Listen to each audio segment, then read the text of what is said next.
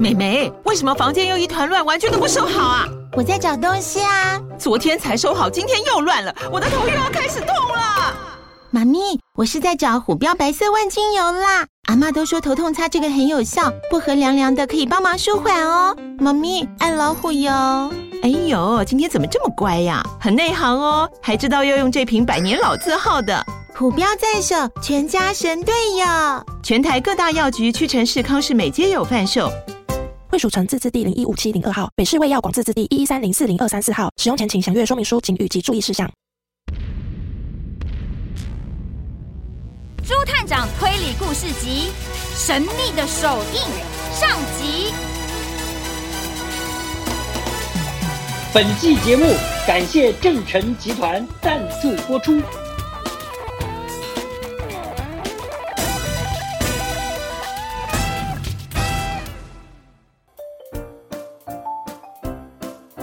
一个晴朗的星期天上午，平常忙碌的朱探长事务所啊，今天一片清闲。探长呢，他在电脑上看他最喜欢的美食频道。花生在打扫，啄木鸟小姐在准备午餐。哎呀，他很烦恼，到底要煮些什么？啄木鸟小姐，还是说我们吃烤玉米大餐加爆米花？嘿嘿，很久没有吃烤玉米了。爆米花，想吃奶油爆米花的。探长，你想吃甜的还是咸的？我都想吃。上面再加上一匙焦糖，嘿嘿嘿嘿嘿，香香甜甜的最好吃了。哦，探长，那样子太甜了啦，对身体不健康。探长不可以吃，但是我可以呀！哈哈哈哈。这么热，我可是做了洛梨芝麻叶沙拉哦，再加上了烤玉米和甜薯，健康又清凉，最适合这么热的夏天了。哎，没有爆米花吗？啄木鸟小姐。我这两天特别想吃爆米花，呃，就让我们吃一点点嘛。拜托嘛，啄木鸟小姐。每次我吃到焦糖爆米花，就会想起皇家彩虹马戏团。只要去那边，一定会在门口买海顿先生的爆米花，超级好吃哎！一吃进嘴里，焦糖就会融化，香得不得了。对，花生，你跟我想到的一样。我也是最喜欢吃海顿先生的爆米花，嗯，不知道他放的什么秘方特别好吃，可惜他退休之后啊就吃不到了。诶，今天是星期天，是谁打电话找探长啊？喂，什么？海顿先生？海顿先生？好的，好的，请不用担心，我马上告诉探长，探长应该很快就会过去的。再见，探长。海顿先生说啊，他的一对龙宫贝壳的酒杯不见了。哎，那是很重要的纪念品，他希望探长能够赶快去帮忙找找。那有什么问题？说不定我们可以吃到他的焦糖爆米花。我一想到口水都要流下来了。哎，花生，快点，我们要去吃爆米花。爆米花，我们来喽！整个小镇上面的人都认识犀牛海顿先生。十几年前啊，海顿先生只是个在马戏团里面卖焦糖爆米花的，然后他卖出了名，很多人都是为了吃爆米花而来。海顿先生就这样子赚了很多钱，后来呢，也变成了马戏团的团长。他的爆米花也开了很多很多的分店，成为了一个成功的商人。海顿先生呐、啊，前几年退休了，在乡间买了一栋大房子，和他的两位仆人住在里面，过着悠闲的生活。好客的海顿先生呢，也常常邀请以前马戏团的朋友到他家去玩，是个人人都喜欢的大好人。小鱼阿姨，小鱼阿姨，我的蜂蜜在哪里啊？啊，海顿先生，我收在橱柜里了，我去拿来。朱探长，花生。星期天是休息的时间，不好意思，还让你们跑一趟。海顿先生，你这边还有焦糖爆米花吗？焦糖爆米花，哈哈哈哈，有有有，你们也喜欢我招牌的焦糖爆米花，哈哈哈，我又有新配方喽。哎哎，新配方在哪里啊？哎，小玉阿姨，帮探长和花生拿我最新配方的爆米花。好的，请稍等一下。谢谢小玉阿姨。海顿先生，小玉阿姨在这边工作很多年了吗？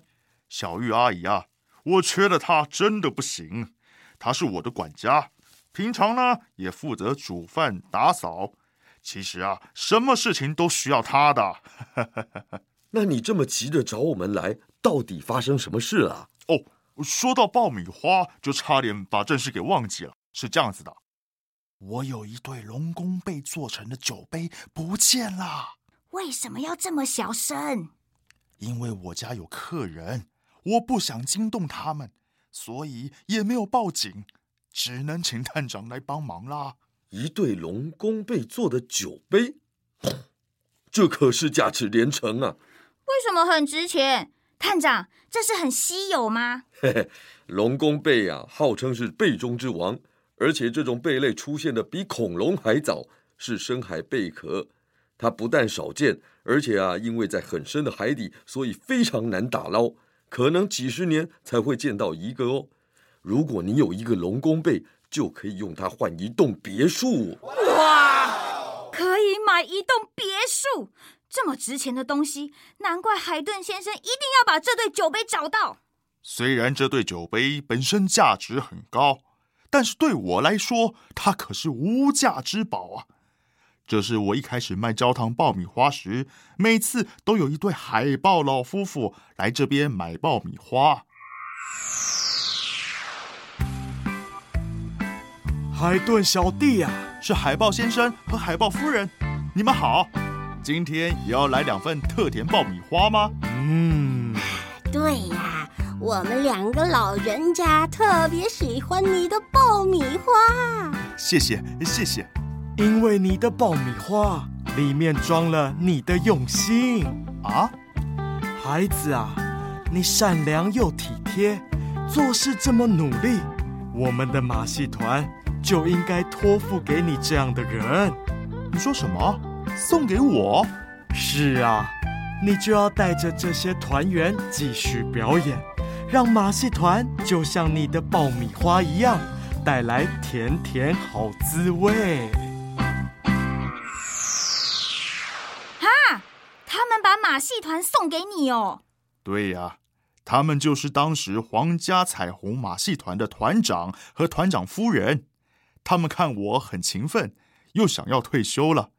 就把那个马戏团送给我，要我好好经营下去，还送我那对酒杯当做纪念。这个杯子啊，对我的意义很重要啊！希望探长能够帮我找回来。这么贵重的酒杯，平常你都放在哪里呢？放在书柜里。啊？怎么没有把它好好锁起来？哎呀，我太大意了。平常房子里就我和两位仆人。而且一般人怎么看得出来这个杯子有多贵重呢？会不会是你的仆人啊？半夜把它偷走啦？不会的，小玉阿姨和园丁阿坤从一开始就和我一起住在这里。如果他们想要偷走这对杯子，早就偷了，不会等到现在的。海顿先生，你说家里有客人，他们应该是很特别的客人哦。朱探长。您怎么这么问呢？你刚才这么压低声音，小心翼翼的跟我说这个事情，应该是不想惊动这些特别的客人吧？我想昨天晚上你有把龙宫贝酒杯拿出来给客人欣赏喽？对对，他们呐是我很重要的客人，所以拿出来给他们看了之后，就留在书桌上没有放进去。今天早上七点多我进书房，就发现他们不见了。你怀疑是客人偷的？我不该怀疑他们的，但是还有谁会做这种事情呢？